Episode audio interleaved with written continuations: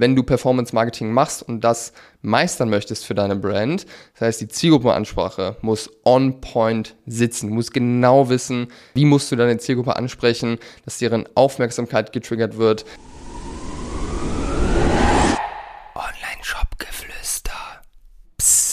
Hallo und herzlich willkommen zur heutigen Podcast-Folge. Und ich möchte heute mit dir über Meta-Ads sprechen. Thema, was hier immer super ankommt im Podcast bei euch.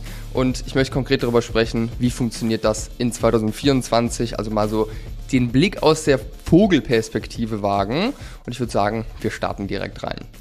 Bevor wir reinstarten, habe ich eine kurze Bitte an dich. Und zwar habe ich eine Umfrage in den Shownotes, äh, wo ich nach Feedback frage. Das heißt, wenn du Ideen hast für den Podcast, Kritik, was wir besser machen können, Themenvorschläge, dann gib mir das doch gerne ganz schnell durch. Halbe Minute, du kannst es anonym machen oder mir deine E-Mail-Adresse hinterlassen. Das ist dir überlassen hilft auf jeden Fall sehr, hier mal ein bisschen Feedback zu bekommen. Und wenn du zufrieden bist und hier was mitnehmen kannst in dem Podcast, freue ich mich auch über eine 5-Sterne-Bewertung auf deinem präferierten Player. Das hilft uns, noch mehr Menschen zu erreichen. Das heißt, hier einmal kurz die Zeit nehmen. Ich danke dir und jetzt starten wir rein.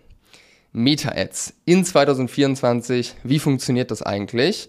Und das erste große Thema, und das ist eine Entwicklung, die ist nicht erst seit heute, sondern die geht schon das ganze letztes, letzte Jahr. Und jeder, der beim Online-Workshop dabei war zu Q4, ähm, der weiß das auch. Media Buying ist immer weniger relevant. Dafür bekommen Creatives viel mehr Relevanz, beziehungsweise sind einfach viel relevanter. Sie bekommen nicht mehr Relevanz, sondern sie sind schon relevant. Das bedeutet, Media Buying ist eigentlich so ziemlich unwichtig geworden und echt ziemlich simpel. Es gibt natürlich einige Sachen, die man hier beachten muss und auch viele Dinge, die man falsch machen kann, wenn man jetzt komplett neu ist im Thema. Aber wenn ich jetzt mal vergleiche, wie heute so ein Account aufgebaut ist mit wie ein Account vor zwei Jahren aufgebaut war oder vor drei Jahren aufgebaut war, dann sind das wirklich Welten dazwischen. Vor drei Jahren hatte man den kompletten Funnel abgedeckt. Man hatte eine äh, Kampagne für kalte Audiences, für warme Audiences, für heiße Audience, also warm, die auf der Plattform schon mal in Kontakt hatten, heiß, die im Shop schon mal drin waren, eine Bestandskundenkampagne äh, etc. Man hat hier super viel mit Interessen gearbeitet, mit Zielgruppen etc. Von dem her, das sind alles Dinge, die machen wir heute so ziemlich gar nicht mehr. Äh, wir haben in Accounts eigentlich immer nur zwei Formate. Wir gehen jetzt mal von einem ganz simplen Shop aus. Wir haben ein einziges Produkt, damit zwei Kampagnen. Wir haben einmal eine Testing-Kampagne, wo einfach ganz viele Adsets drin sind. Jedes Adset ist ein Test, der gemacht wird mit äh, drei bis fünf Creative, äh, Creatives jeweils, die halt sehr, sehr ähnlich sind mit einer kleinen Variable. Ähm, und wir haben eine Scaling-Kampagne, wo die Winner aus der Testing-Kampagne am Ende drin landen. Das reicht. Wir haben Accounts so letztes Jahr, also 2023, wirklich von null auf innerhalb von wenigen Wochen und Monaten auf eine Viertelmillion Umsatz ähm, gebracht teilweise. Nur mit diesen zwei Kampagnen. Man kann das Ganze natürlich dann noch erweitern, gerade wenn man jetzt auch ein bisschen mehr Komplexität drin hat. Wenn man jetzt zum Beispiel zwei Produktkategorien hat, macht es Sinn jetzt hier pro Produktkategorie eine Testing-Kampagne zu machen, eine Scaling-Kampagne. Aber die Grundidee bleibt gleich. Wir machen jetzt hier in der Regel auch kein Retargeting mehr, weil die ganzen Audiences, die sind eh nur so halb gar ähm, und die werden sowieso alle mit, mit erreicht über die Testing- und Scaling-Kampagnen, also über die komplett offenen, äh, über das komplett offene Targeting. Von dem her, das Setup ist fucking simpel heutzutage. Ähm, wir nehmen keine Zielgruppen konkret rein. Wir machen in der Regel alle Platzierungen, außer man hat jetzt irgendwie ein Hochformat-Video.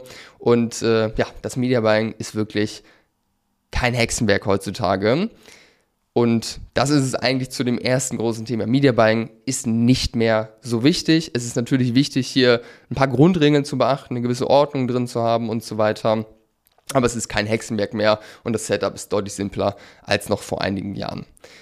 Was immer wichtiger wird, ist das Thema Creatives und mit dem Creative-Thema natürlich auch das, was inhaltlich drin ist, also die Zielgruppenansprache, das Branding, die Offer, die am Ende kommuniziert werden. Wenn diese Sachen nicht stimmen, dann funktioniert alles nicht. Das heißt, das ist der Punkt, wo dein Fokus drauf liegen sollte, wenn du Performance Marketing machst und das meistern möchtest für deine Brand. Das heißt, die Zielgruppenansprache muss on point sitzen. Du musst genau wissen, was haben dann oder wie musst du deine Zielgruppe ansprechen, dass deren Aufmerksamkeit getriggert wird, dass sie am Ende auch schon konvertieren während der Ad, um dann wirklich mit einem guten Framing in den Shop reinzukommen. Das Offer muss natürlich hinten raus stimmen. Das heißt, die Creatives können so schön sein, wie du möchtest. Der Funnel muss natürlich konvertieren, aber das äh, würde jetzt in den Rahmen sprengen, wenn ich da noch äh, doll drauf eingehe. Aber eine Sache, die da sehr, sehr wichtig ist, ist, dass das Offer, was du bewirbst, einen hohen Average Order Value hast. Das heißt, mit 20 Euro Produkten jetzt hier Neukunden zu generieren über Meta, das ist heutzutage wirklich schwierig, weil du nicht unüblich 20, 30 Euro allein für den Neukunden ausgeben musst. Es gibt natürlich immer Ausnahmen, wo es deutlich weniger ist, aber das ist Fakt. Je mehr du ausgeben kannst für einen Neukunden, desto mehr oder desto schneller und einfacher kannst du am Ende auch deine Kampagnen skalieren, wo du einfach mehr Luft hast. Und es ist klar, je höher dein Budget wird, was du ausgibst, desto höher werden auch die Kosten, die du ähm, pro Neukunde hast. Von dem her sollte dein Fokus hier ganz klar darauf liegen, die Produkte und die Offers, kannst du auch gerne dafür neue Offers erstellen, das macht auf jeden Fall Sinn, äh, da mal drüber nachzudenken, zu bewerben, die einen hohen Warenkorb haben, um einfach hier das Ganze profitabel auch hinzubekommen und skalierbar zu machen. Weil wie gesagt, mit 20, 30 Euro Warenkörben wird es schwierig, beziehungsweise es ist deutlich einfacher mit höheren Warenkörben. Es geht auf jeden Fall auch mit solchen Warenkörben in gewissen Fällen, aber Fakt ist, je höher der Warenkorb, desto einfacher kannst du den Account skalieren. Und das ist ja am Ende das Ziel einer jeden Brand, die auf Meta Werbung schaltet. Wir haben noch ein drittes großes Thema beim, bei der Frage, wie funktioniert das eigentlich in 2024, nämlich das Thema Tracking. Und da wirst du, wenn du am Start bist und Werbung schaltest, schon gemerkt haben, die Zahlen, die Meta dir zeigt, die sind ziemlicher Mist. Ja, da fehlen ganz viele Daten und teilweise macht es auch überhaupt gar keinen Sinn und Sachen werden überattribuiert. Teilweise dauert es extrem lang, bis irgendwelche Zahlen überhaupt angezeigt werden. Das sind alles ganz normale Sachen. So ist es leider heutzutage ähm, im Performance Marketing.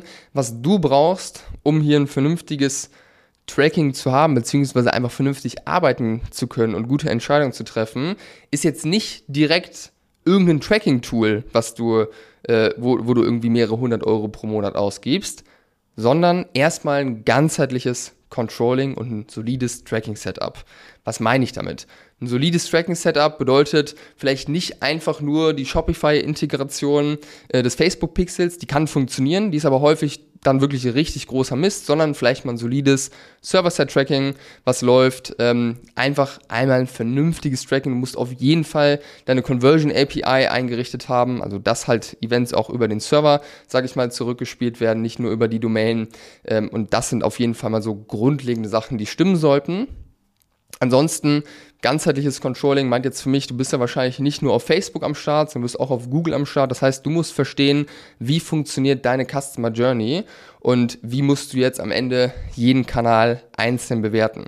Weil alles beeinflusst sich am Ende gegenseitig. Ähm, wenn du jetzt äh, Werbung schaltest, E-Mail machst und Google machst, dann kann es ja auch sein, dass Facebook sagt, der Kauf, der kommt von uns Google sagt, der Kauf, der kommt von uns. Und E-Mail, also Klaviyo sagt auch, der Kauf kommt von uns. Das sind alles keine unüblichen äh, Dinge, die, die ich so sehe, weil die ganzen Plattformen wollen natürlich hier diese Käufe für sich beanspruchen, um dir zu zeigen, hey, gib uns noch mehr Geld, wir funktionieren für dich. Und es ist ja auch so, das Ding ist, du musst hier verstehen, wie funktioniert das Ganze. Es ist ein Attributionsthema, das bedeutet, bei Facebook hast du die Standardeinstellung sieben Tage nach dem Klick wird die Conversion der Ad zugeordnet. Das heißt, wenn du dir jetzt vorstellst, der Erstkontakt, der kommt über Facebook, der hat eine Ad gesehen, hat draufgeklickt, kauft nicht sofort.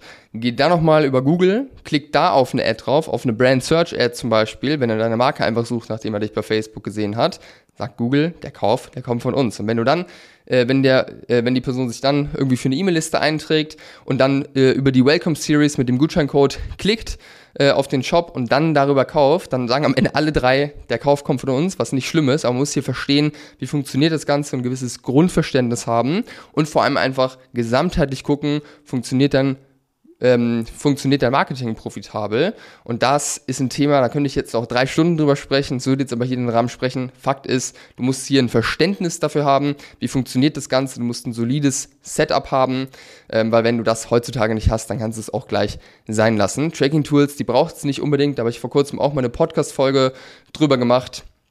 Ähm, zu dem Thema hör dir die unbedingt an, um hier noch mehr Infos äh, zu bekommen. Aber auch diese Tracking-Tools können ähm, eine Möglichkeit sein, hier das Ganze zu verbessern. Aber es macht ehrlicherweise bei den meisten Brands erst Sinn, wenn halt schon gewisse Ad-Spends, sage ich mal, da sind. Also mindestens mal fünfstellige Werbeausgaben im Monat. Und ich denke, das ist ein schöner Überblick hier zu dem Thema Meta-Ads 2024. Wenn du Fragen hast oder Hilfe brauchst bei dem Thema und dieses Jahr wirklich durchstarten willst im Performance-Marketing, dann trag dich gerne bei uns ein für eine kostenlose Shop-Analyse. Wir helfen unseren Kunden jeden Tag dabei, äh, Performance Marketing besser, profitabler zu machen und hier zu skalieren. Das können wir mittlerweile richtig, richtig gut, würde ich sagen. Wir haben auch viele Cases, wo wir das bewiesen haben, dass wir das richtig gut können. Ähm, von dem her, buch dir gerne einen Termin, stell mir deine Fragen bei Instagram. Ich freue mich auf jeden Fall, wenn wir in den Austausch, in den Kontakt gehen und wenn wir dich hierbei vielleicht unterstützen können. Von dem her, buch dir da einen Termin. Link findest du in den Show Notes. Und ich würde sagen, das war's für diese Folge. Ich hoffe, dass du was mitnehmen konntest und wir hören uns beim nächsten Mal. Dein Behrendt.